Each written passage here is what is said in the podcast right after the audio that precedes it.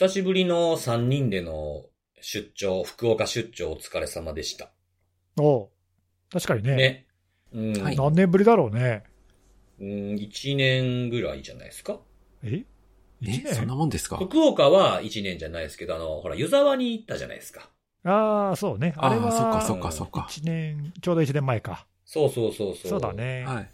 なんか意外と3人で揃ってね、ご飯食べるのも1年ぶりぐらいでしょ？だから。そうね。結構ね、はいセミナーで一緒に喋ることはまあまあ、たびたびあるけどね。そうそう。はいなんかうん、その後打ち上げでもするかみたいなことも特になく。そうだね。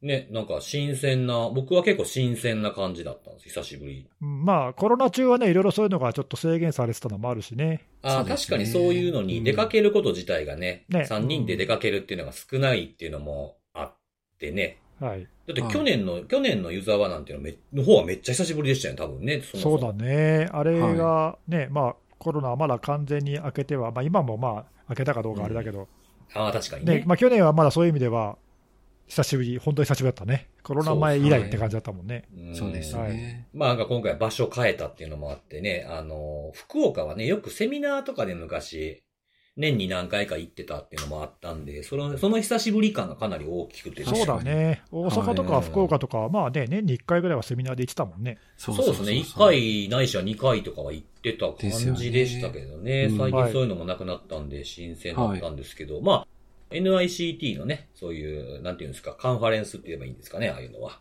うん。うん、言ってたわけなんですけれども、あの、ネギスさんがね、いろんなところに、あの、いろいろこう、個人でやってる活動というか、なんかイベントごととか行かれた時の話を常々聞かされていて、すごく期待してたんですよ、僕は、あることをね。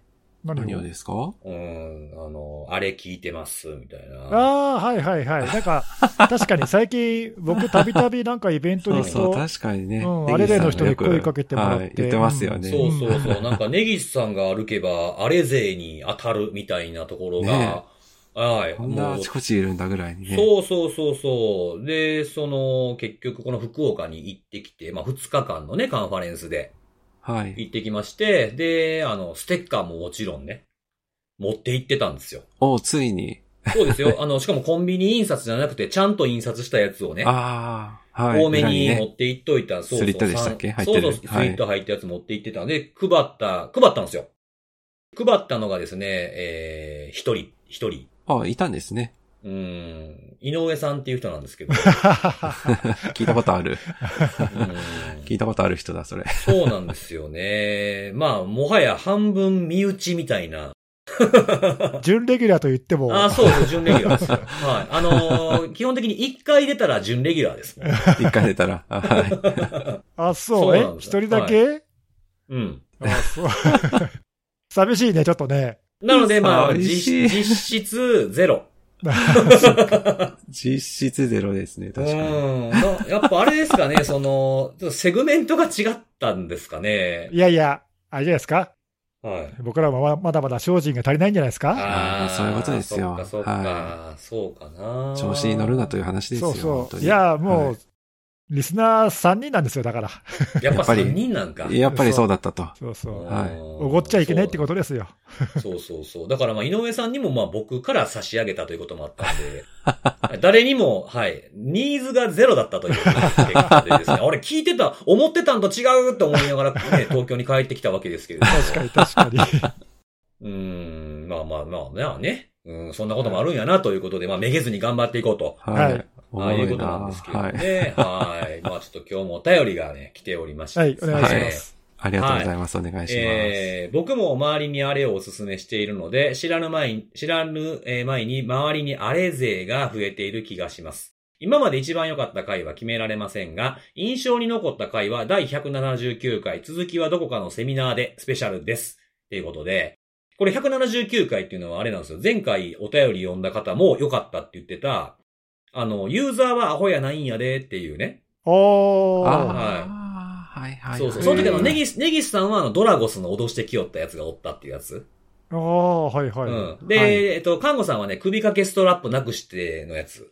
おー。あああ、はいはいその回ということで。はい。懐かしい言われなきゃ全く思い出出せないな。うんてか言われてもまだなんとなく中身が思い出せないけど。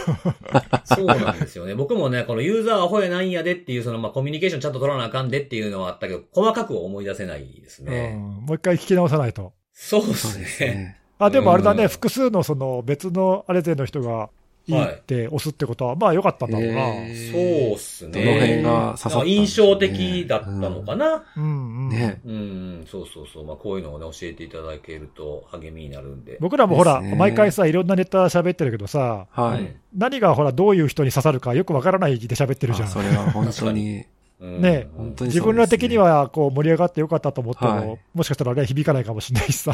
そうですよね。ねまあ、3人のね、その3つのネタがあれば、どれか刺さるかな、みたいな 感じもありますけど。まあ、でも、3人の、ね三人のリスナーの誰かには刺さるかもしれない、あ、ね。確かそうにね。そうそうそうそう。でもあれでしょうね、やっぱこう、こんだけね、200、今回で202回目ですか？はい。やってたらもう、最初から最後まで何も思んない回もあるんでしょうね。中にはね。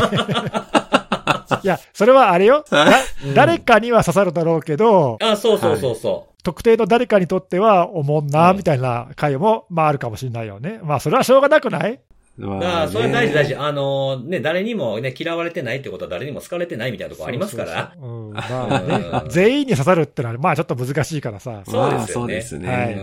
無難だっていうことかもしれませんしね、うんそういうのはね。頑張っていきましょう。頑張っていきましょう。はいはい。でですね、えっ、と、なんかこう、後悔されてる方もいらっしゃいまして、あー、せっかく登壇するのに Mac にセキュリティのあれのステッカー貼るの忘れてたという。あらららら。これはちょっと残念ですそね。れはぜひ貼っていただかないとね。そうですね。ぜひ次回はね、貼っていただいてということで、まあ今回もこれね、読んだんで、さらに送りつけますから。はい。そっか1枚と言わずに2枚3枚どんどん貼っていっていただければな。あれあれあれあれと。はい、思いますということなんですけれども。はい。で、えっと、次のお便りがですね、これはちょっと僕、目から鱗だったお便りなんですけども、おうはい。うん。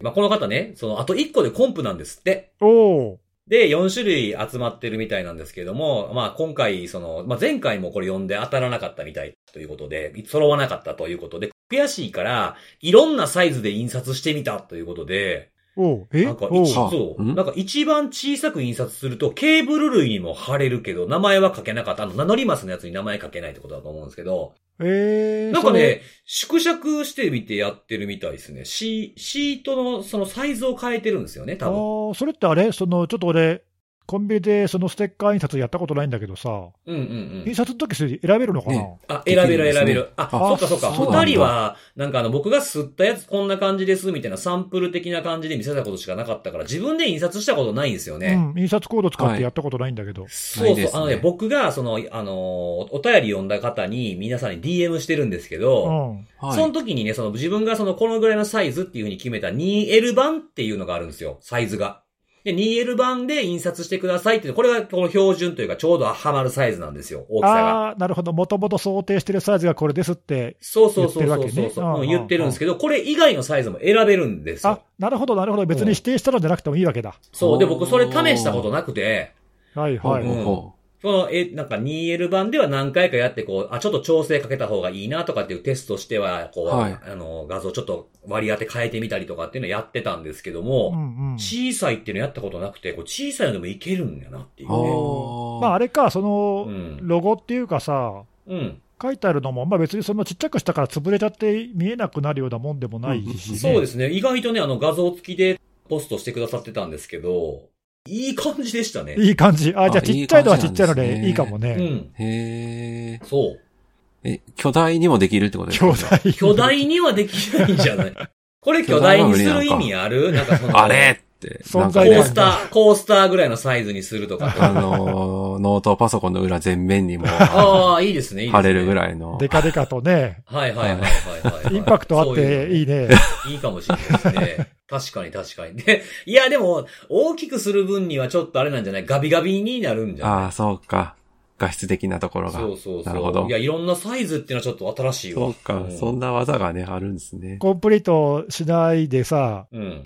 腐らずにいろいろそうやって楽しんでくれて嬉しいね。いや、ありがたいですよね。ありがたいねね。そうそうそういやーぜひコンプリートしてほしいですねい。や、今回のやつでコンプリートすればいいんですけどね。はい。はい。はい。ということで、最後のお便りなんですけれども、はい。はいえーこの方もですね、ステッカーのコンプリートを目指しているということで、おまあ、ステッカーコンプリートしたこと、ね、あの、前回二人目の方が出ましたよというお話があったんですけども、あの、まあ、お便りもいくつかね、その、まあ、多い少ない、ま、毎回毎回多かったり少なかったりっていうのはあるんですけれども、まあ、読まれない方ももちろんね、全員紹介するわけにはいかないということもあるじゃないですか。はい。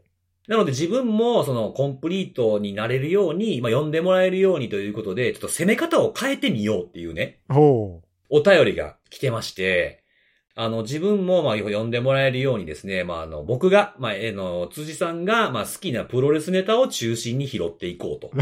ずるいな、それ。ほんでね、これね、あの、前回多分お二人は、あの、スルーされたというか、気づかなかったと思いますし、僕自身も気づかれてないだろう、気づかれないだろうと思って言ったことがあるんですけど、お、はい。あの、ハイブが、あの、まあ、リブランドしたんちゃうんかとかっていう話が出てましたね、みたいな話をしたじゃないですか。うん。はい。その時にね、僕ね、お前ハイブだろ、みたいなことを言ったんですよ。うん。はい。で、これは予想通りスルーされてたから、自分はこういうとこ拾っていこうかな、みたいなこと言ってるんですけど、あ、わかりました？聞いたことある、それ。あ、ほんまですか？あ、そんな有名？これ。それなんか、ああの、プロレスのネタだよね、それね。そうそうそうそうそうそう。あのーまあ、藤波辰巳さんっていうね、うんうん。まあ、そのレジェンドの選手、まだ引退まだされてないんですけど、60過ぎて、ね、あそうなの？引退されてない。現役なのはい全然今も？一応現役のはずです、まだ。ええたまに試合出てはるんですけど、でその人がね、その当時のマスクマンのね、スーパーストロングマシーンに対して、うん。試合終わった後にマイク渡されて、あの、お前平田だろって言ったんですよ。あろうことか、マスクマンの中身の人の名前を言うっていうね。うん。で、うんあの、それはもう、ファンはみんな気づいてたんですよね、平田さんっていう。だって平田さんと一緒に絶対出てけえへんし。うん。まあよくあるよね、そういうのね。なんかこの、分かってるけど言っちゃいけないみたいな。そうそうそうそうそうそうそう。そうなんですよね。そう、これはね、これが元ネタだったんですけど、まああ、この、そうなのか。ごそれで言って。たんです。いやいやいや、全然全然。全然気づかなかった。それねどっかで聞いたことあって、知ってはいたけど、うん。前回の収録では全く気づかなかったわ。そうですよね。まあ、ちなみにこれ、あの、よくお前平田だろうって言われるんですけど、厳密にはね、あの、言ってないんですよね。あ、そうなの？あそうなんですか。あの、逆なんですよ。ほんまはね、平田だろお前って言ってるんですよ。なぜかなんかお前平田だろっていう風なのがね、広まってしまってるっていう。へえ。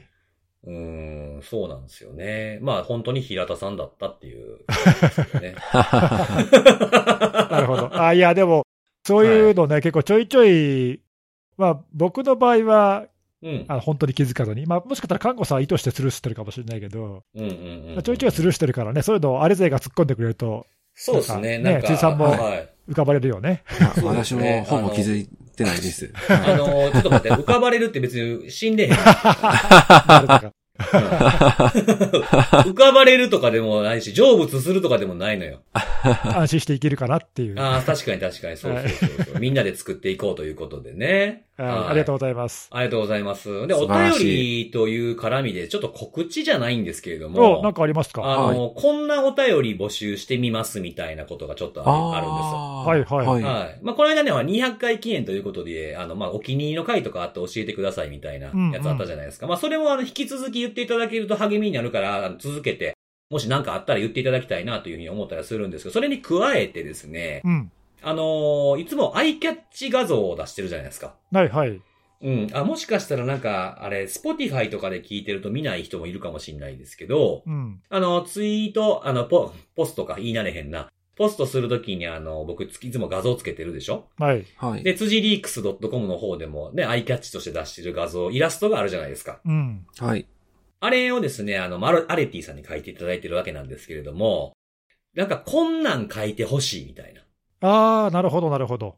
いつもなんかね、いろいろこう季節感があったり、こううんキャラもいろいろね、変えてくれて楽しいけど、そうああ、うんなんかこういう要望ありますか？みたいな。そうそうそう。なんかこう、まあ僕ら3人を使って、なんかこういうテーマでとかでもいいですよ。ざっくりでも別にいいと思うんですけど、なんかそういう、こういうことしてる3人とかね。あープロレスしてるとかそうそう、プロレス、あ、そうそう、プロレスしてるでもいいかもしれないですよね。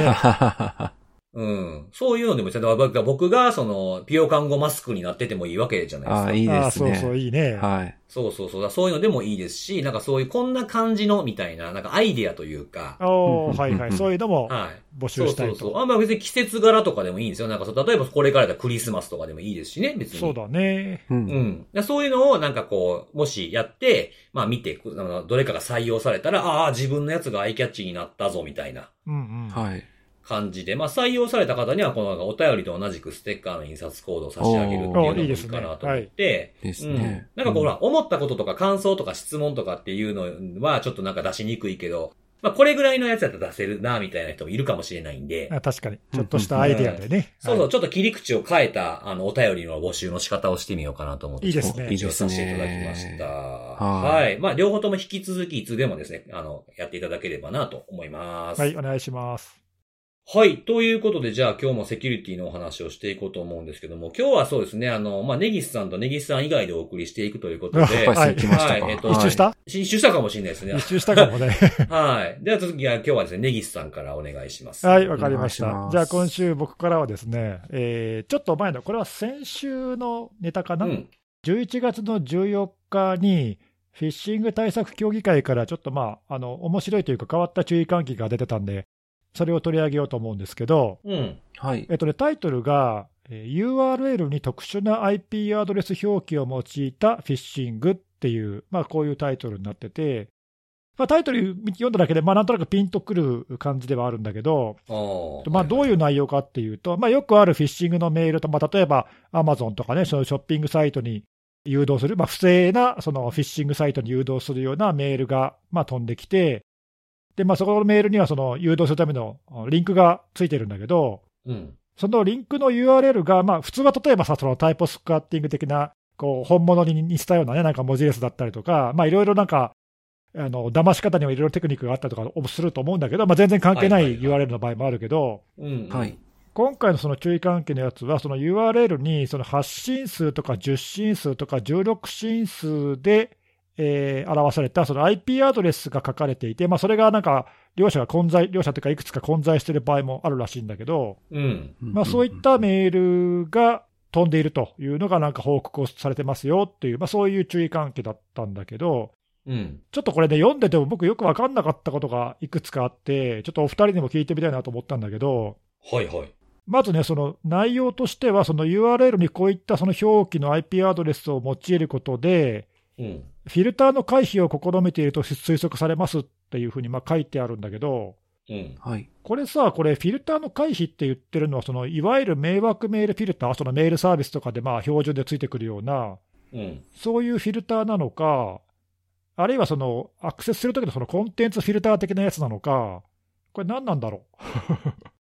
なんかね、そのあたりがあんまり詳しく書いてなくて。フィルターの回避って言ってんの？は、これ、迷惑メールフィルターのこと言ってんのかな、まあ、いろんなやつありますもんね。フィルターって一言で言うてもね。そうなの、そうなの、まあ、一般的に多分この手のやつだと、そのメールのね、本文が例えばなんか、何、変なことが書いてあるとか、うんうん。まあ、リンク先とかの、例えば、まあ、レプテーションに引っかかるとか、まあ、なんかいろいろその、多分手法はたくさんあると思うんだけど、うん。まあ、メール受信時に、まあ、これは迷惑メールですねとか、まあ、スパムですねとかっていう、まあ、フィッシングですねとかね、なんかそういうその悪性の判定をして、ブロックするみたいなのは、まあ、よくあると思う。それを言ってるのか、うん。まあ、ないしはその、まあ、一般のユーザーとかはあんまり使わないかもしれないけど、はい。なんだろう、まあ、いくつか製品あるけどさ、その URL でアクセスするときに、その中身の、例えばその URL だったり、うん。そのアクセスするときのコンテンツのチェックで引っかかるとか、まあ、なんかそういうコンテンツフィルター系の、うん。はい。ウェブのアクセスするときに引っかかるようなフィルターもそう、まあ、そういうのもあるだろうし、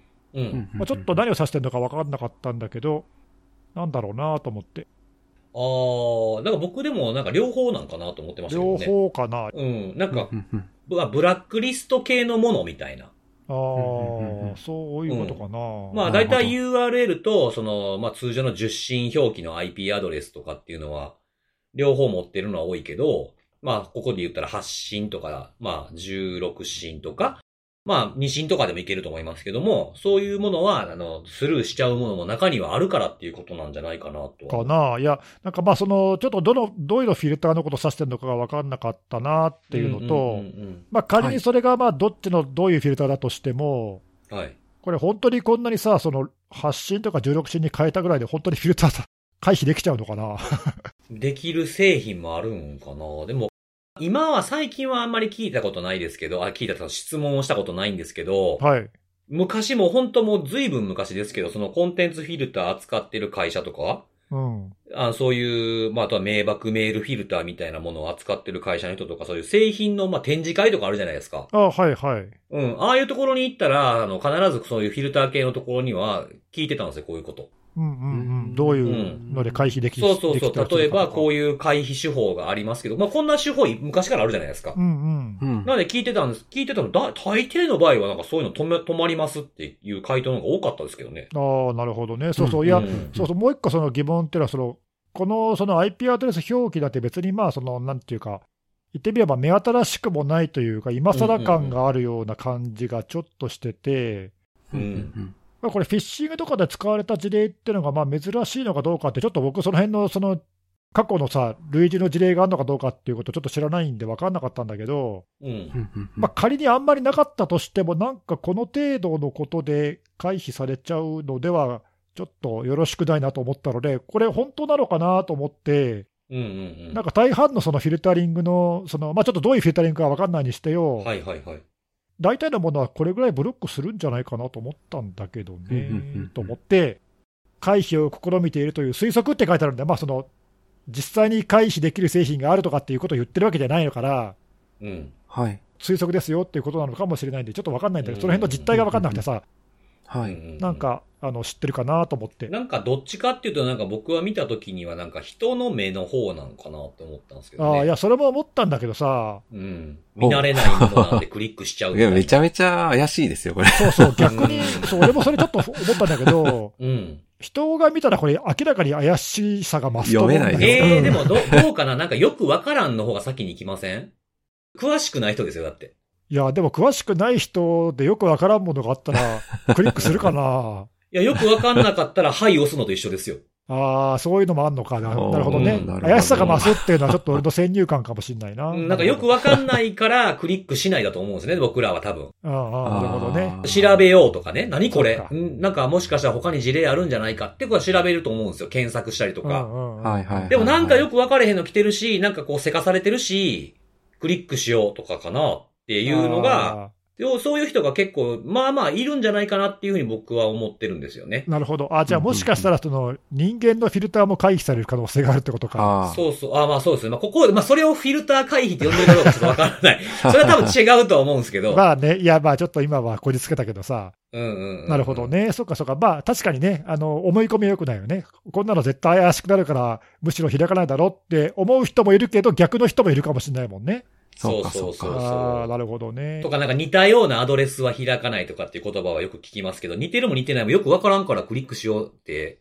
いやまあ確かにそうかそうか。いや、ちょっとまあその中身が、もうちょっとなんかそれの、まああんまり詳しく書きにくいのかもしれないけど、うん。なんかちょっとその辺があの曖昧に書いてある感じがしたんで、何を気をつけたらいいのかよくわかんないなっていうか、まあ、できればここら辺はその、まあ、仮にそのフィルタリング系のソフトとかサービスの話だとしたら、うん。はい。この程度のその、まあ、仮にこれは回避手法だとしたら、この程度はまあなんかちょっと、うん。普通にちゃんとブロックしてほしいというか、うんまあ確かにうん、こんぐらいで回避されるんで、ちょっと使い物にならんだろうっていう気が、そうですよね。い一旦なんか元のものに戻してから評価してほしいですもんね。とかね、だってうんまあ、ちょっとそういう気が少ししました。そうか、そうか。あと、まあ、その今のその辻さんの話で、まあちょっとはっとは思ったけど、はい。やっぱこれ読んでて思ったのは、その今の話もそうだけど、そのフィッシングって、まあ、やっぱりこういうリンクをクリックしちゃう人がまあどうしてもいるというか、今今みたいなそのフィルターを回避されるかされないかにかかわらず、クリックしちゃう人がいるから、まあこういうことやってくるんだよね、きっとね、攻撃者はね。うんそうですね。。うん、で、今ってやっぱさ、その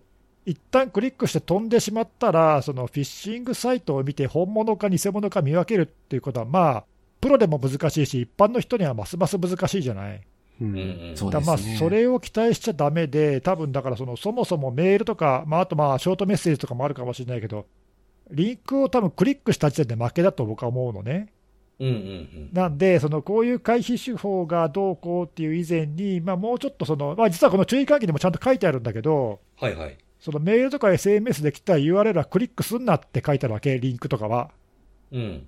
で、例えばあらかじめその公式サイトのブックマークから飛べとかさ、ううんん。まあ、そういうこと言ってるんだけど、まあ、確かにそういうそのリンクをそもそも来たものをクリックするっていう、その行為自体をやめるっていうことをもっと強く主張しないと、うん。まあ、なんかこんなの回避策って、まあ、今回のちょっとたまたまちょっと特殊な例かもしれないけど、まあ、いくらでもなんかありそうだから、さっきこれぐらいはこう全部そのサービス側で止めてほしいとは言ったものの、まあ、やっぱりそれでも抜け漏れはどうしても出るからさ、う。うんん。なんかね、そういうのをいちいちこう個別に対処しているのはちょっと厳しいので、まあ、そもそもどんなのが来ようがクリックしませんっていう、なんかそういう態度を徹底するっていうのを、なんかもうちょっとね、言っていかないと、強く言っていかないとダメなのかなっていう、う。うんん、なんかそんなことを改めて思ったなっていう。そうですね。なかなかでもクリックしないっていうのも難しいんちゃうかなと思そうなんうんですよ。だよね。うん。いや、それはね、もう、も、最も一番楽な対策だと思うんですよね。わかりやすいし、0か1やから。そうそう、まあ、紛れがないよね。もうんう、とにかくクリックしないって決めたら、まあね、そうそうそうそう。でもね、やっぱ中にはほんまのやつもあるからね。そうなんだよね。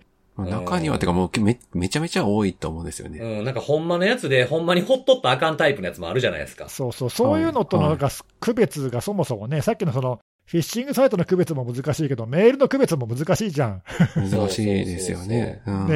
うんね本物そっくりで来るから。うん、だそのなんか、まあ見分け方みたいなのも僕はまあ、あの、知識としては必要やと思ってるんですね。うんうん。うん、で、やし、その、まあメールだけとも限らないじゃないですか。なんか。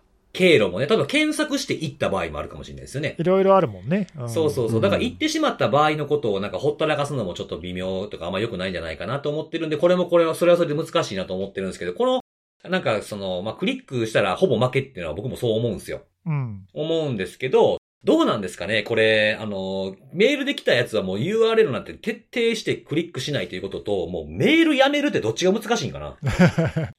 そうね。うん。うん、まあねそこなんですよね。そろそろまあメールは、まあただね、その俺もまあなんか前にそのメールはやめろだの、ショートメッセージはもうい、もうそろそろやめろだのさ、ああ、はいはいはい。散々言ってきましたよね。散々言ってんだけど、まあでもそれやめたらやめたら別の経路に移るだけなんだよな、多分、ね。確かにね。まあブッキング .com とかはまさにそれですよね。そうそうそう。あれはあ、そうかそうか、そうですね。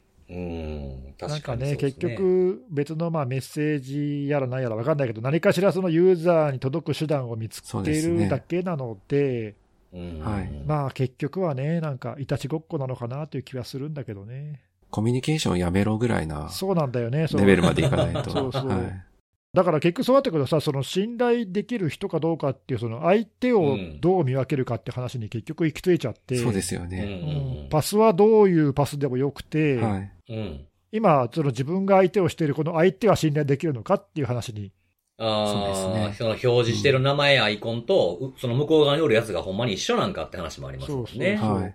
あとそのね、よくその乗っ取られたアカウントからのメールとかメッセージとか、あと、信頼できる人からそういうのが来る可能性もあるわけだし、本当にそう。ですねはい。ね、いや、だからそういったらキリがなくなっちゃうんだけどね、まあでも、うん、難しいね、こういうのはね。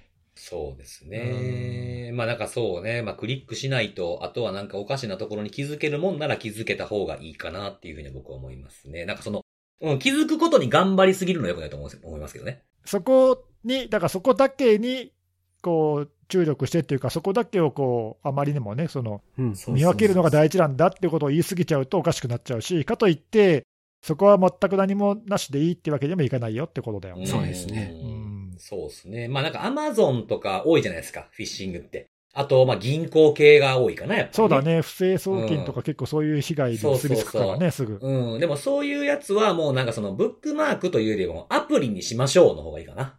ああ、確かにね。うん。メールで来たとしてもアプリに切り替えましょうとかね。そういう風なアナウンスの方が現実的なような気がするなと思いますね。あとなんかね、その意外とその決定打に、まあ、決定打になるかどうかわかんないけど、普及度合いによるけど、はいはい。認証の仕組みが変わることもまあ結構大きいかもしれなくて、うんうんうん。フィッシングってほら、結局、その、ね、なりすましをするために、例えば認証情報を盗むとかさ、とか、まあそういう話じゃない？うん。だこれが例えばパスキーみたいなこう強固な仕組みになったら、そもそもフィッシングサイトで入力できないから、うん。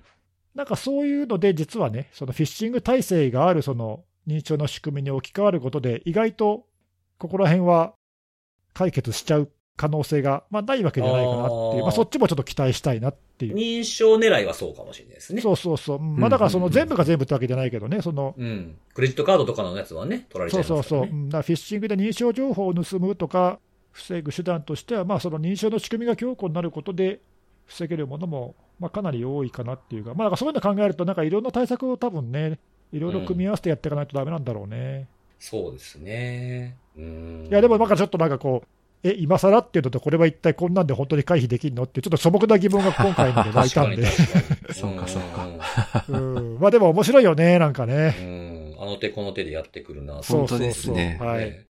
ねなんかね、あれ勢の方でね、あの、これ、うちで使ってる製品でこれやったら抜けましたっていうのあったら教えてほしいですね。あ、そうそう。いや、だから僕ら知らなくても、実はね、あの、う実際にこういうメール受信しましたとかさ、騙されかけましたとか、ん。うん。まあそういう人もいるかもしれないし、うん。ね、こういうフィルターしてるはずなのになんかすり抜けてましたとか、なんかもしそういうね、あの、経験談をお持ちの方いたらぜひ教えてください。そうですね、教えてほしいですね。まあ、せ、その製品名までは言わなくていいですが、これ抜けましたよ、やっぱり、みたいなとこあれば、教えてい。ただければ。なんかね、は、はい嬉しいなと思います。はい。表で、表で言いにくい場合は、こっそり DM いただければと思います。い。表に言いにくいやつこっそり言われても、ここで喋れないじゃん。あ、でもほら、違う違う違う、ほら、どのアカウントが言ってたかっていうことが知られないっていうのがある。ああ、なるほど、なるほど、なるほど。うんもしかして、あの、会社の人が知ってる、ね、このツイコメントのツイッターアカウントはこれやって知ってる場合もありますから。なるほど、なるほど。内容は伝えたいけど、自分が言ったことは知られたくないってことね。そうそうそうそうそうそう。はい。そんな場合もね、あればと思います。はいはい。お願いします。はい。お願いします。はい、ありがとうございます。じゃあ次はですね、えっと、じゃあ僕行こうかなと思うんではい、すけれども。お願いします。えっと、今日僕が紹介するのはですね、あの、NCC グループっていうところがあるんですけれども、ここが、あの、 NoEscape っていうランサムグループの対応をした内容を、レポートしてくれてまして、あの、ネギスさん前に僕が NoEscape 紹介した時に、あの、こいつらはそのイニシャルアクセスとかどんな感じで来んのみたいなことを多分おっしゃってたような記憶が僕うっすらあってですね。うん、なんかまあ一回取り上げたよね、これね。もしかしたら NoEscape か Qilin かどっちかだと思うんですけど、うんうんまあ、新興のグループですよね。それでちょっとあの、いくつかその攻撃手法を載ってたので、それを今日紹介しようかなと思うんですけども、はい。まあ、この NoEscape 自体はあの、今年の5月ぐらいから、まあ、フォーラムで宣伝し始めて、まあ、リークを伴うような、まあ、いわゆる二重脅迫系のことをする新興のランサムギャングだというふうなものなんですけども、あとはあれですね、その暗号化の仕組みがほとんど同じっていうことか、あの、昔いたあの、アバドンの、まあ、関係、リブランド、スピンオフみたいな指摘もあるみたいな。なるほど、なるほど。はい。で、まあちょっと僕二重脅迫って言ったんですけど、ここはあの、DDoS もする、してくるんですよね。リークサイトを見ると、DDoS したところには DDoS マークがついてたりするあ、んで。わざわざ。はい。はいはい。まあこのローノーエスケープ自体はどんなものかっていうのは187回で喋ってるんで、もし興味ある方はそこを詳、詳しくはそこを聞いていただければなと思うんですけども、まあ今回そのどういった組織に入ったとかまでは特には書いてなかったんですけど、まあマイターのアタックに当てはめてこんなことしてきましたみたいなものと、あとまあタイムラインが書かれているっていう風なものだったんですね。で、あの、初期アクセスは何を使ってきたかというとですね、あの、プロクシシェルを使ってきたと。ほうほうほうほう。なんでこれ2021年の脆弱性の組み合わせじゃないですか。ちょっと前のやつだよね、これね。そうそうそうそう。これを、えー使ってきてて、その結果、あの、ウェブシェルを作成して、さらに攻撃を広げてくるっていう風な。うん。おーこれあれだよね、事例としては、だから新しいやつだから、いまだにこの脆弱性が治ってないやつが狙われたという、そういう意味だよね。そうそうそうそうそうそう。そうなんですよ。うんだから意外とまだこういうね、それ、俺、えっと、プロフェッショナルなんで、エクスチェンジサーバーですよね。うんうん。の脆弱性が、まあ、未だに使われているということなるほど。ですよね。へうーん、そうそうそう。で、まあ実際に攻撃を、えー仕掛けてきて、まあウェブシェルを設置して、で、まあその中をいろいろこう偵察行為をしたりとか、認証情報を盗もうとしたりとかみたいな感じの動きをしていくんですけど、この、あの、レポート自体が、その、マイターのアタックの、えーフレームワークにこう、例えば初期アクセスとか実行とか永続性みたいな感じで、それぞれにこう分けてくれてるんで非常に見やすいんですけれども、うん。大抵の場合はですね、このあの、防御回避に当たるようなところでアンチウイルス止めようとか、うんうん。そういうようなことをしてくるわけなんです。そこで使われてたツールとかも紹介してくれててですね。はい。うん、ここちょっとね、気になったところなんです。この防御をどうこう回避するかとか、あと認証をこうダンプするっていうところが結構僕特徴的やなと思って見てて思ったんですけど、あの、防御を回避するっていうのは、いわゆる AV、アンチウイルスとか、まあ、EDR とかをこう殺すみたいなことをするわけなんですけど、なんか複数のツールを使ってくるんですよね。なんか。うんうん。あの、GMER っていうやつとか、これあの、アンチルートキット対策とかにも使われてるツールなんですけど、これで、まあ、あの、逆にその、何でも殺せちゃうんで、まあ、自分にとって、攻撃者にとって邪魔なものを殺していくと。で、こういうのも使ってる、よく使われるツールなんですけど、これも使ってるなと思ったら他にですね、ファイル名ちょっとわかりづらいんですけど、aswarport.sys っていう、これあの、アバストにね、入ってる、普通のあの、正規のアンチルートキットドライバーなんですよね。こういうのも使ってきて、これあの、過去にね、アボスロッカーっていう別のランサムギャングがこれ使ったりとかして、あの、アンチウイルスとかを殺してくるっていうようなことをするんですね。で、これを使ったかと思えば、えー、mhyplot2.sys っていう、これあの、原神の、あの、アンチチートドライバーなんですよ。ああ、なんかこれ前に、かんこさんがそう取り上げなかったっけ？そうそうう。ん。あの、うん原神入れて、アン、アンインストールしても、この、あの、アンチチートドライバーだけが残って動き続けるっていう、ちょっと物議を醸した問題があったと思うんですけど、はい。まあ、こういうのを、こういう複数のものを使ってくるってことなんですよね。いわゆるあれか、ブリンクウェアオンバーナブルドライバーっていうやつか。そうなんですね。外から持ってきたやつを使って、まあ自分の都合のいいように活用するっていうふうなことをするというふうなことなんですよね。まあ、これはあれだよね、そのそういうのに使えるものがいくつか、いくつかっていうか、まあ、結構たくさん知られてるから、複数使ってやってくるっていう、そういうことですね。そういうのをこう投入してくるというふうな。感じだったみたいなんですよね。うんほんで、えー、クレデンシャルアクセスって言って、まあ、認証情報をこうダンプするって、パスワードダンプ的なやつも3つぐらいのツールを使ってるんですよね。うんうん。まあ、FG ダンプとかも、こんなん昔からあるじゃないですか。2000、一桁年ぐらいからありますけど、2008年とかね、あの辺ぐらいが多分最終リリースだと思うんですけど、そういったパスワードダンプとか、あとメモリダンパーっていう、これ多分、あの、なファイル名からの検索なんで、もしかしたら違うかもしれませんけど、プロセス情報を見て、あの、結構検索性の高い、えープロセスチェックツールみたいなやつがあるんですけど、まあ、こういったものも使ってきてると。で、これ見てて思ったんですけど、このレポートにも書いてたんですけど、ちょっとこの攻撃者、そんなになんかこう、手だれじゃないんじゃないかみたいな。ほうん。いろんなものを試していって、こう、サクッと終わらせられてないというか、う。ああ、なるほど。洗練されてない感じがするってこと、そうそうそうそう。それはね、NCC グループの見立てってこと？辻さんの見立てってこと？両方両方です。僕もそう思ったんですよ、読んでて。ああ、そういうことも書いてあるってことねそうねそうそうそうそう、うんうんうんなんかそんなにこんないっぱい使ってくるってことあんまりしないんですよね。なんか、慣れてるともうこれでいけるやろとか、使ってるアンチウイルス見たらこれで止めれるやろみたいなものがはっきりしてたりとか。ああ、なんか試行錯誤していくつか使ってるように見えるって感じってことか。そうそうそうそうなるほどな。中にはほら、あの、まあ、マース的なやつで、その、このアンチウイルス止めるんだったらいくらとかって、いっぱい対応してたら高くなっていくようなやつも売ってるじゃないですか。うんうん。そういったものを使ってくるわけでもないんやなっていううんうんなるほど。ところではあるんですよね。まあ、とはいえ、まあ、これでまあ、パスワードのダンプに、まあ、成功はしてるので、まあ、ラテラルムーブメントだと、まあ、リモートデスクトップ経由でバンバンバンバン移っていくと。うん。まあ、これもよくありますよね。そうだね。うん。で、あとは、あの、自分のその攻撃するチャンネルを、ええまあ、担保するために、あの、二次的なアクセスを用意するとかあるじゃないですか。ウェブシェルが殺された時のためにこっちからやったろうみたいな。うん。それでもね、あの、P リンクっていうのは、プティのコマンドライン版あって、まあ、SSH のトンネルを使って、で、リモートデスクトップ接続を外部から、あの、アクセスし続けられるように、まあ、永続化というか、そういったこともしているというふうな。これもよくあるんですよね。うんううん。ん。で、まあ、あとやってたのは、あの、こう実際に攻撃に使われたかどうかまでは書いてなかったんですけど、チームビューワー、ここのあの、侵害を受けた組織っていうのはチームビューワーを使っていたらしくて、そのチームビューワーの認証情報も取得するというふうなことが書かれてありましたね。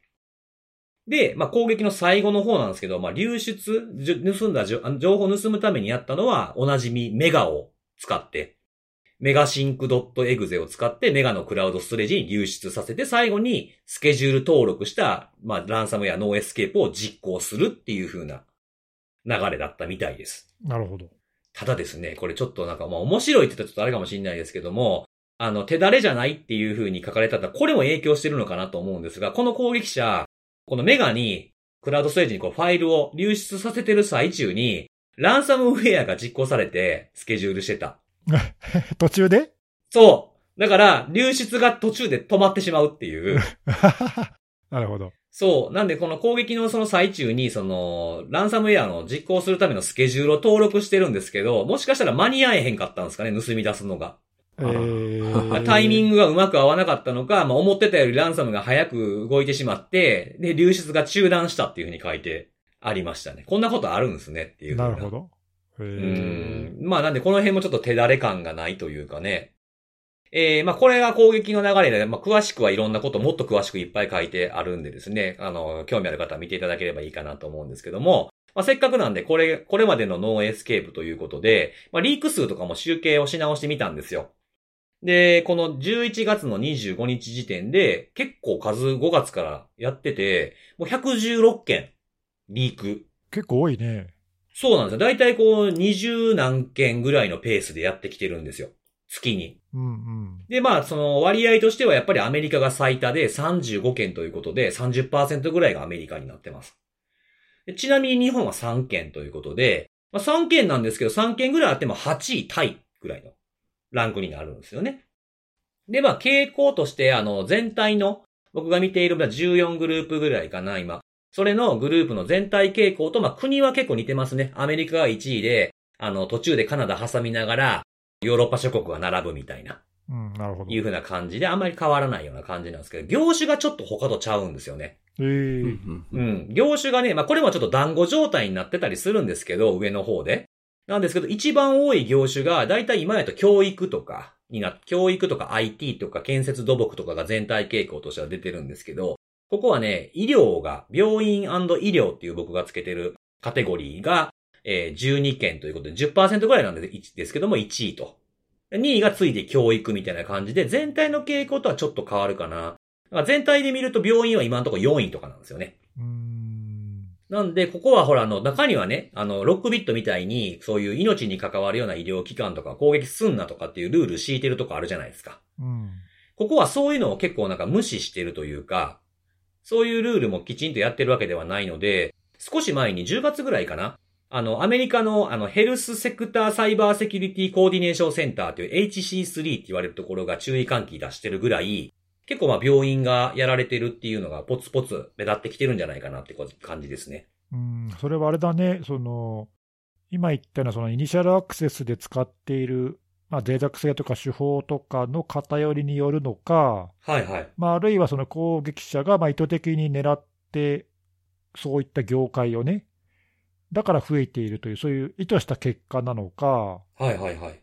まあ、どっちなんだろうな。そうですね。なんか業界が同じやったりとかすると、使ってるソフトウェアとかも似てるとかっていう傾向もあるかなと思うので、あるかもしれないですけど、僕がこれちょっと思った、まあ、そこはちょっとわかんないじゃないですか。調べてみないと。うん。わからないので、まあ、結構仲間ではわかんないんですけど、思ったのは、病院って基本的にあんまり狙わないって言ってるグループがおるから、まあ、いける、いけると思ってるんかもしれないですね。ああ、なるほど、逆に狙い目だと考えてるかもしれないと。かもしれないっていうことですね。えーちなみに身代金自体はだいたいこう数十万ドルから1000万ドルぐらいの身代金要求があるっていうのがこのえー HC3 がレポートに書いてましたね。うん。ううんん、そうなんですね。だからちょっとこう、病院は狙われにくいみたいなこともまあ場合によっちゃあるんですけど、まあこういうグループもいるので、やっぱりあんま関係ないかなっていう感じはしますよね。まあそうね、そのあたりのまあポリシーはグループによって違うし。ねまあ、結局、弱ければやられてしまう可能性があることには変わりないからね。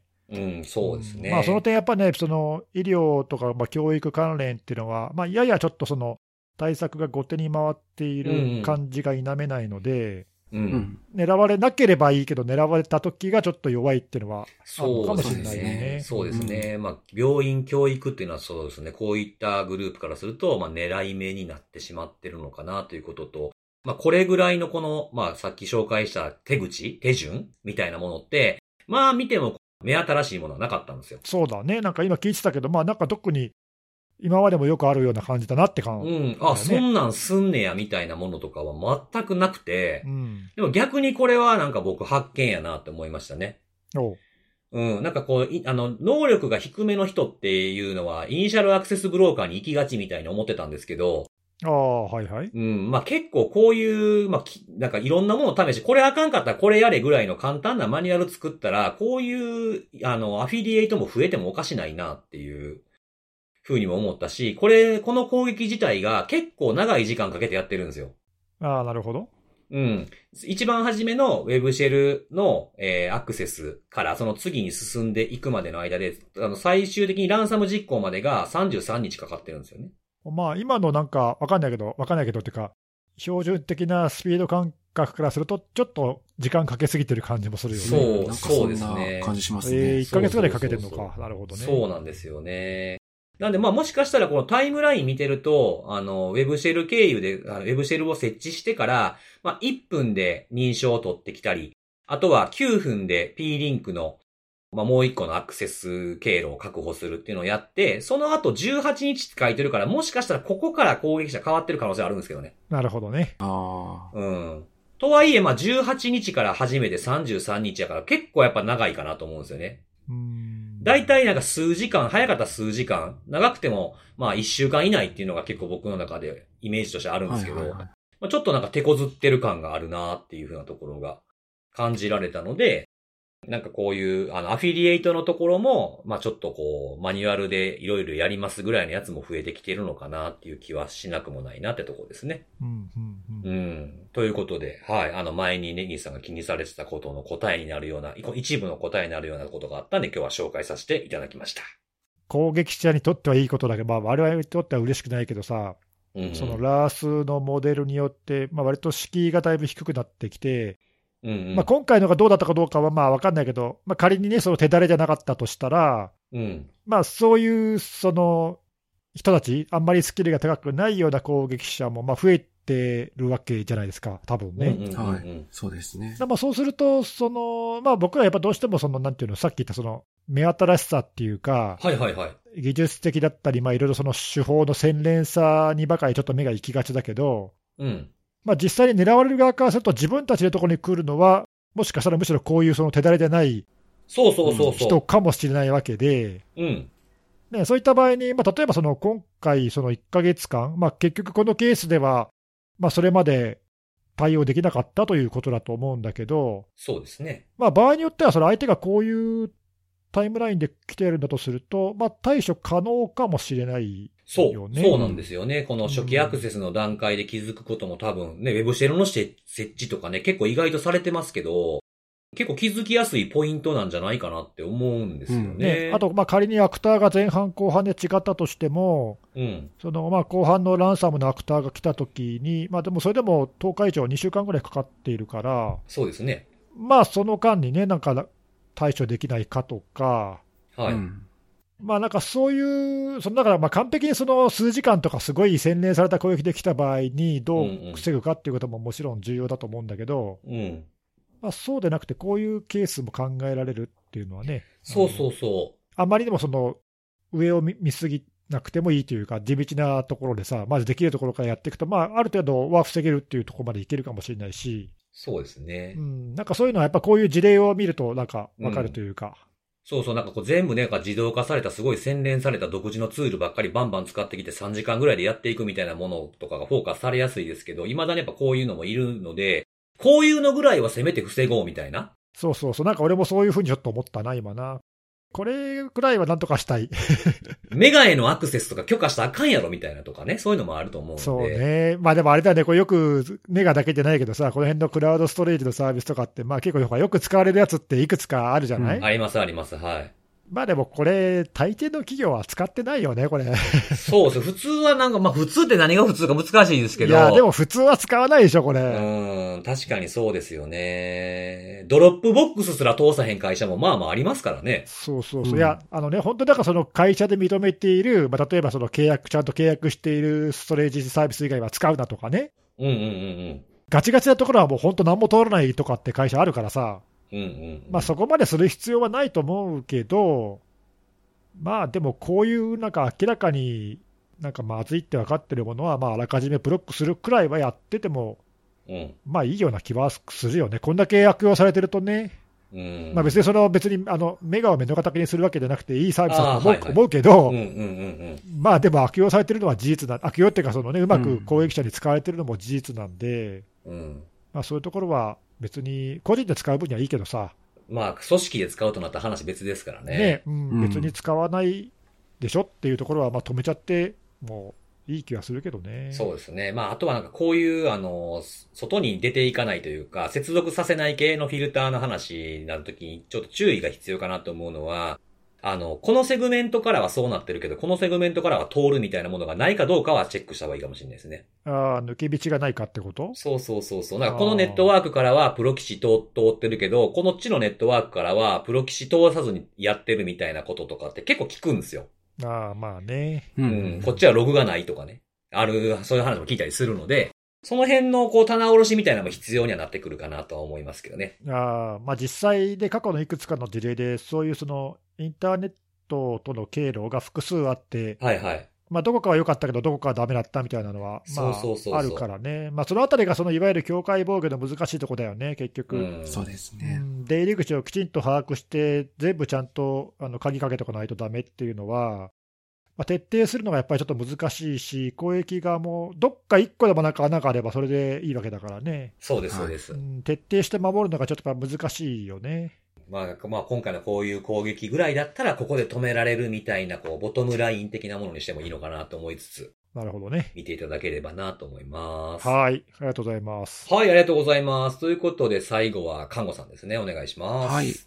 今日私はですね、マイクロソフトが11月の22日に報告をされていたダイヤモンドスリートとお、彼らが呼んでいるスレッドアクターのキャンペーンというか、まあ、あの、攻撃活動について取り上げた記事がありましたので、それを紹介したいなと思ってるんですけども、おダイヤモンドスリートって聞いて、うん。何かってすぐパッとなんか思い浮かんだりしますかね。なんかもう攻撃者の名前がもう ね多すぎて分かんないね。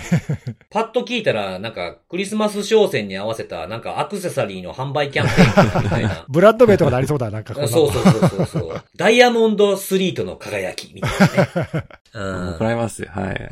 マイクロソフトあの、まあ、最近、最近というか、まあ、ちょっと前にあの、スレッドアクターの名前の、えー付け方を変えて、そうだね。スリートでいいんですかね。スリートはあの、みぞれっていう、まあ、日本語だとみぞれって意味なんですけど、まあ、そのみぞれっていうのがつくのが、あの、国家が背景にいる、まあ、グループに由来するものに付けられるものの一つでして、まあ、あの、これが北朝鮮に由来するものではないかというところであるんですけど、まあ、そもそもこの名前変わる前に何付けられてたかというと、あの、ジンクっていうあの、ZINEC、ZINEC とか言ったジンク、まあ、あるいは、ラビリンスチョリマーとかっていう名前で呼ばれていた、うん。まあそういったグループではあるので、まあ結構前から活動しているグループではあったんですけども、まあ、今回そのスレッドアクターが何をしていたかというところを、あの、マイクロソフトが報告した内容について、これあのソフトウェアサプライチェーンの攻撃がありましたよというのを報告していてですね、これあの、サイバーリンクっていう会社が、え開発しているソフ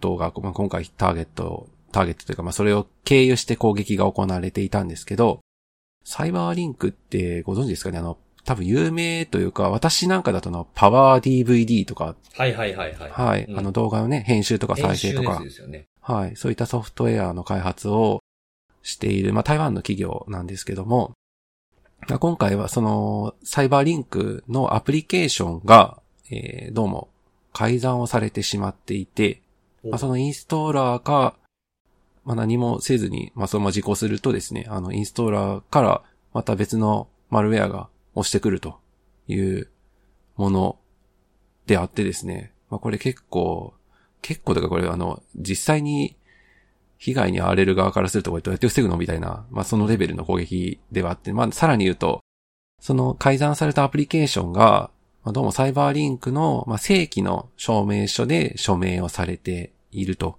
いまあ、いたというもので、まあ、これすでにあの、発見したマイクロソフト側はブラックリストなどにまあ登録を進んでいるという話ではあるんですけども、まあ、その当時は有効な証明書が使われていたと。加えてですね、また、正規の、まあ、サイバーリンクの正規のアップデートの基盤というか、まあ、サーバーから配布されていたと。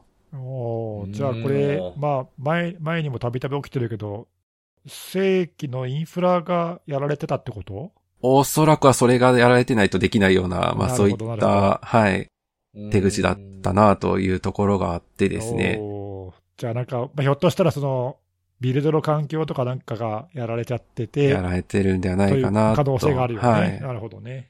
で、今回、その気になるところの一つとして、マイクロソフトがこういったところに被害が及んでいる可能性がありますっていうのは具体的に名前出してるんですけども、台湾、カナダ、アメリカ、あと日本っていうのも名前に、まあ、挙げていてですね、まあ複数の国で100台以上のデバイスに影響が及んでいたのではないかというところがあってですね、まあなので、まあ日本も少なからず、まあ具体的にどこかっていうのはちょっとわからないんですけども、まあ日本国内においても、まあマイクロソフトが把握したそういったものがあるというところではあるので、まあ対岸の火事というか、そういったわけではなくても、まあ実際に日本側も影響を受けている、ま話と、まあ実際パー DVD とか、まああの動画編集のソフト、再生のソフトではあるので、まあエンタープライズというかその企業の中で使われているケースっていうのは、まあ結構限定的かもしれないんですけども、言い換えればその個人用途の PC とかで、まあそういった被害に遭われていたとすれば、まあ他にね、あの、ブラウザーから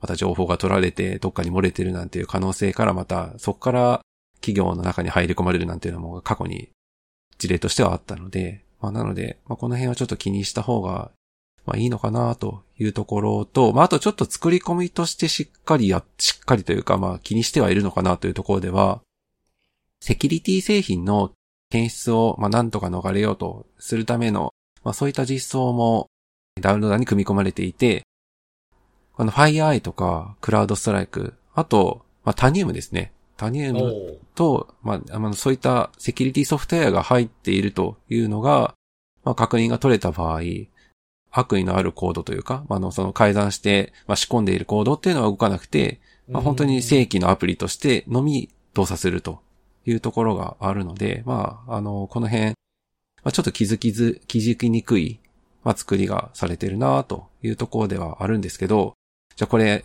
今回のそのダイヤモンド3とが何を目的にやってたのかっていうところについては、これまだあの、はっきりしたところっていうのは、まあ、マイクロソフト側もまだ把握は、把握というか、か確認はできていないようで、まあ、これあの、今後また確認でき次第、公表されている記事などをアップロードする可能性はありますよっていうのは書いてはいるんですけども、まあ、今のところ確認されている攻撃者側の行動としては、まあ、よくあるような、あの、情報を取っていったりとか、まああるいはラテラルムーブメントしたりとか、あとはまあさっきも話ありましたけども、ビルド環境の侵害を狙ったりとか、まあなんかそういった行動っていうのは見られているそうなんですけども、まあなんかより具体的にどういった目的を持って今回の攻撃が行われているのかというところはちょっと今の段階ではまだ調査中だったのか記載がなかったので、また今後もしかしたらアップデートがあるかもしれないなというところであるんですが、まあこれまあ、実際に被害に遭ったからとか、さっきも言ったんですけど、これししんどいというか、これ防ぐのは、まあ、特にその個人 PC とかのレベルになってくると結構きついなっていうのが、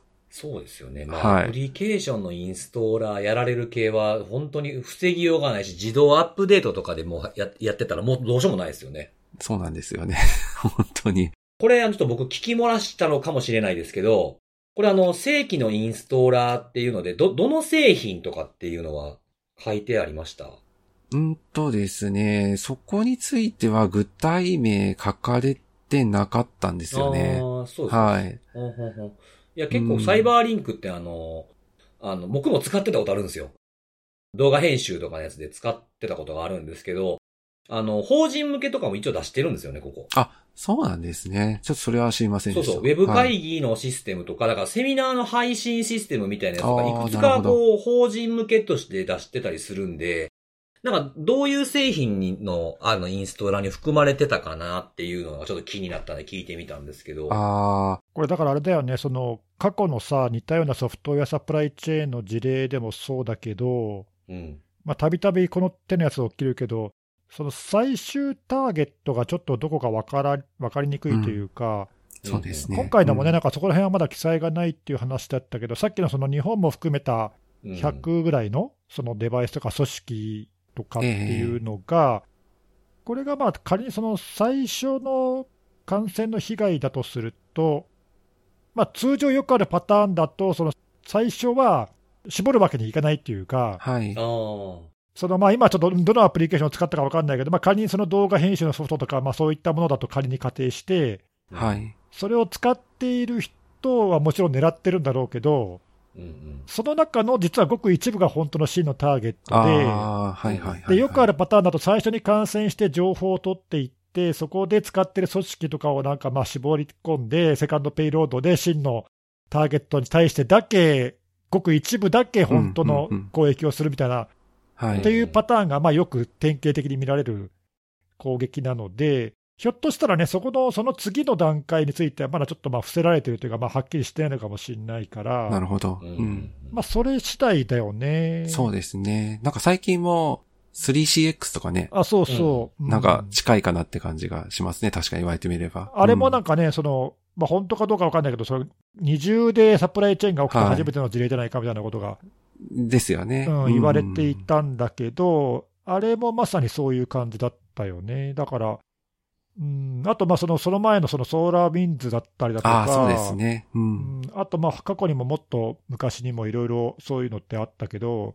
結局あれも最初の感染は、まあ、割とその使ってるアプリケーションがすごくメジャーなアプリケーションだと、そうですよね。まあ、割と世界中でうん最初の被害は発生するんだけど、はい。その後の本当のターゲットはすごく一部、ごく一部と少数だったみたいなうんケースがあるので、まあ、今回のもね、その北朝鮮っていう国家が関与するアクターだとすると、うん。まあ、無差別ではないか、まあ、ないしは北朝鮮だともしかしたら金銭目的っていう可能性もないわけじゃないうんうん。で、そうですね。そのあたりがうんね、ちょっとはっきりしないから分かんないけど、ちなみに、サイバーリンク自身が何かこの件について情報を出してるかというと、今のところちょっと私は確認できてなくて、ああ、なるほど。はい。あの、マイクロソフトは通知したとは言ってるんですけど、うん。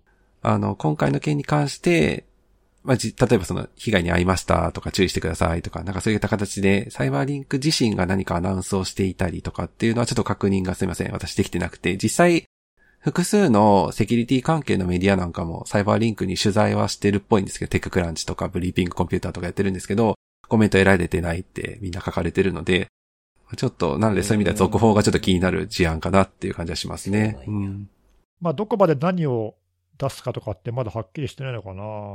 ああ、分かってるけど、まあ、ここまでに留めたかってことですか。うん、うん、うんとか、あとそのさっきのその、もし仮に 3CX の時もそうだったけど、うん。はい。ビルド環境まで深く侵入されてたりとかすると、まあ、結構対処が大変だし、うんそうですね。どこまでその状況を外部に報告するかっていうのは、まあ結構難しい話じゃない？はい。そこはね、まあ、企業によってその方針が分かれるところだから、もうちゃんと対処しましたって一言言って終わりかもしれないし、別にその、うん、顧客情報が漏れたとかではなくて、そのビルド環境がやられて、まあ、顧客には当然、ね、悪影響があったわけだから、まあ、顧客に対して何何らかのメッセージは多分出すと思うけど、うんそうですね。出してほしいですね。うんまあ、でもその、そこに対して詳しく自分たちの侵害状況をそこに書くかどうかは、まあちょっと分かれるよね。うん。そうですね。そうですね。はいえー、なんだろうね。どういう経路でそこがややられたのかも知りたいし、ちょっと詳しく知りたいけどね。ですね。そうですね。まあ今のところちょっとこの辺見といたらいいのかなと思うのは、企業向けみたいなところで利用してる、こういったその企業向けのやつのその動画配信のやつとかを使ってる大学の教育機関とか、企業とかの、はいはいはいあの、名前がいくつか上がってるんですよね。うん。んそこ、その辺のサイト見てたらもしかしたらなんか出てくるかもしれないですね。ああ、なるほど。う。うんん。いくつかなんかその、こう、技術系のなんか工業系のなんかこう大学っぽい名前のところが結構並んでるんですけど、この辺なのかなとかね、ちょっと気になってみ、まあ見て見てたんですけどねう。んうんうんうんうん。まあなんか出ればいいですけれども。そうですねね。んそうそう、だから侵害元と、あとまあこの影響を受けて被害を受けた顧客側にどのぐらいの、ね、影響が出ているのかとか、うん、ちょっと全体像が分かんないけど、あとまあ最終的な、そのってか、ね、本当の真の目的は何だったのかとかもよく分かんないし、うーん。いや、なんかでも、結構起きるね、このなんかその何、その防ぎにくいさ、うんう。んビルド環境やられて、正規の署名付きのインストーラーで配られたら、まあちょっとね、正直、太刀打ちが難しいい。やもう。難しいからねいや、そうなんですよね。うーんまあちょっとそれが直接影響してるかわからないんですけど、あの、もう本当にウイルストータルなんかで実際に改ざんされた実行ファイルを、まあ今の段階でスキャンかけても、やっぱり半分ぐらいは、抜ける。あの、抜ける、ウイルストータル上では抜けてしまってる結果が出るので、ああ、そうなんやはい、まあ、ただあれだね、その EDR をさ、はい。うんあのチェックして、動きをやめるみたいな話があったけど、うん。まあ、この辺はやっぱりこうね、見つけるんだろうな、多分な。そうなんでしょうね動きで見つけちゃうんでしょうね、多う分ね。ん、これ分かんないけど、MS はディフェンダーかなんかに見つけたのかね。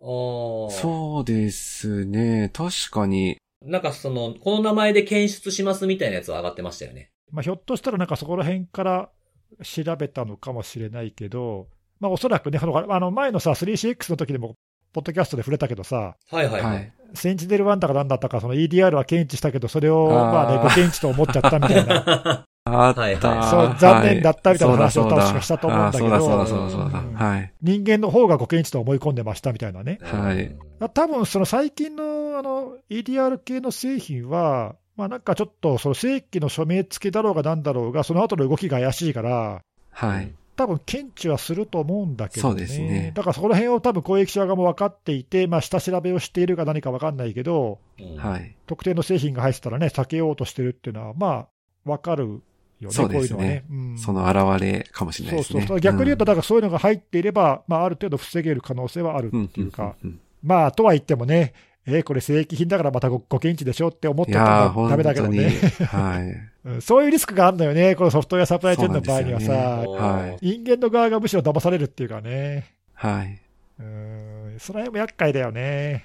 そうですね。うあのん。ファイヤーアイとクラウドストライクとタニウムが入ってると、もう動きよらへんわけじゃないですか。その不正なプロセスみたいなものは動かずに正規のインストーラーとして動くってことは、その真の目的っていうふうに考えてるそのターゲットにはこういうのが入ってないって分かってるんですかね。いや、どうだろうか。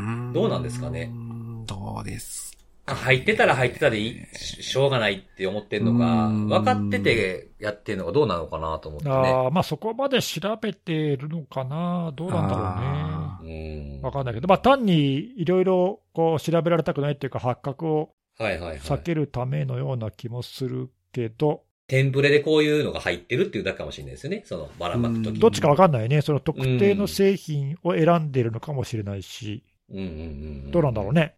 そうですね。まあ、謎は深まる一方ですけれどもうね。んはい。わかりました。ありがとうございます。続報あったらまた教えてください。そうですね。はい。はい。ということで今日もセキュリティのお話を3つしてきたので、最後におすすめのあれなんですけれども、はい。あの、今日紹介するやつはですね、えー前に同じブランドというか同じメーカーのものは紹介しているんですけれども、はい。えージェイソンマークのクイックワイパーズというやつですね。あ、クイック、あ、ごめんなさい。クイックワイプスでした。ごめんなさい。あれ、なんか前、靴のなんか手入れのなんかだっけ？そうそうそうそう、あの、液体洗剤というか、あの、うん靴をゴシゴシこう、ブラシでやるとめっちゃ綺麗になるっていう。はいはいはいはい。なんか紹介したよね、確かね。そうそう、うんキャンパス地のやつとか本当になんかもう驚きの白さにみたいなね。うん。違うメーカーですけどね、今のフレーズはねなんか。、え、宣伝なんかの？違う違う違う違う。案件じゃないですけど。案件これ。案件っぽくなりましたね、急に。そうそのね、この間、その、この間が結構前か、その紹介したやつは液体のやつでブラシでゴシゴシ言うやつだったじゃないですか。うんうん。で、ちょうどほら、あの、冒頭のね、雑談でも言いましたけど、僕らね、出張してたじゃないですか。そんなところに持っていけないですよね、そんなゴシゴシするやつも一緒にとか。めんどくさいじゃないですか。帰ってからやりゃいいじゃん。もうそんなん言うたらもう身も蓋もないのよ。出先で、出先で、なんかちょっと汚れてもうたなみたいなやつとかも気になる時あるでしょ？ああ、まあわかりますよ、気持ちは。はい。そうそう。それでなんかその、例えばそら、メガネ拭きみたいな感じでこう使い捨てのやつとかあるじゃないですか、ああいい。う。ああ、はいはいはい。うんまあ、あと体拭いたりするような、使い捨てのシートってあるじゃん、物を拭くようなね。それの、はいその、ジェイソンマークの、まあ、スニーカー拭き拭き版ってやつなんですよ。シートタイプの、まあ、ペーパークリーナーっていうんですかね、こういうのね。はいはい。そうで、はいこれで、これがそのなんか結構あの、ブツブツしてる表面があって、結構し汚れとかも結構綺麗に落とせるんですよ。へえ。で、うんあの、1枚ずつこうパックになって入って売ってるんで、それをあの、出先でも結構気になった時には拭けるというので、きあの、僕今回出張にも持ってってたんですよ。そうなんだ。へそうそうそうまあ、その、そんなん気にせえへんっていう人にはもう無用の長物かもしれませんけれども、そうね。うんなんかで、でも出先で結構お気に入りの、まあ別にこれ靴以外にも使えると思うんですけどね。うんはあそうそう、こういうのちょっと持っといたら、なんか安心というか。ああ、これ響いてへん感じやな、これ。いやいや、今ちょっとしばしどう、こう、使い、使いたいかな、そういう気持ちになるかなって。つ、ついさん使ったんですか？今回の出張の時に使ったんですもちろんかあ、け、はい結構取れましたよ、これ。もちろん。いや、でも、あれなんだよね、その、いや、僕そこまでさ、こだわって、あの、手入れはしないけど、うん。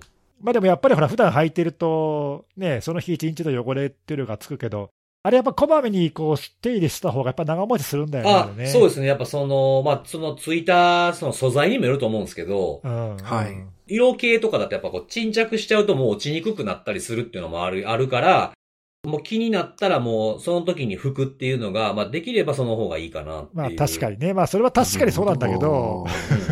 うん。うん？うん？何や汚れたらまた新しいのを買えばいいじゃないみたいなことを言うんですか？もしかして。いやいやいや。いやまあね、確かに、辻さんはね、ええもの履いてらっしゃいますからあね。いや、いそんなことない、そんなことない、そんなことない。思い入れが強いだけですよ。それは やでも、いや確かにその、何？お気に入りのさ、そういうものをうん大事にしようっていう気持ちはとても大事かなと思いまいやした。そうそうそうそこは素晴らしいと思います。はいうん、なんかこういうのも持ち歩いて、別にその、なんていうんですか、別にスニーカーだけとかじゃないですからね。何でもいけますからね。革靴とかでもいいんですよ。確かに確かに。そうそうそう。なんで、あと、ただあの、スウェード生地とかヌバック生地みたいなやつあるじゃないですか。うん。ちょっとボソボソしてるというかね。毛があるようなやつとか。ああ、はいはいはいはい。短めの。うん。うん。それはちょっと傷める可能性があったり、変色する可能性があるので、それはちょっとあの、違う手入れの仕方しないといけないかなっていう。なるほど。。その辺が難しいよね、やっぱね。素材とか物によってね、手入れの仕方が違うっていうのが、まあ当たり前だけどね。うん。そうそう。だから特にね、スニーカーとかっていろんな素材使うじゃないですか。ああ、そうか。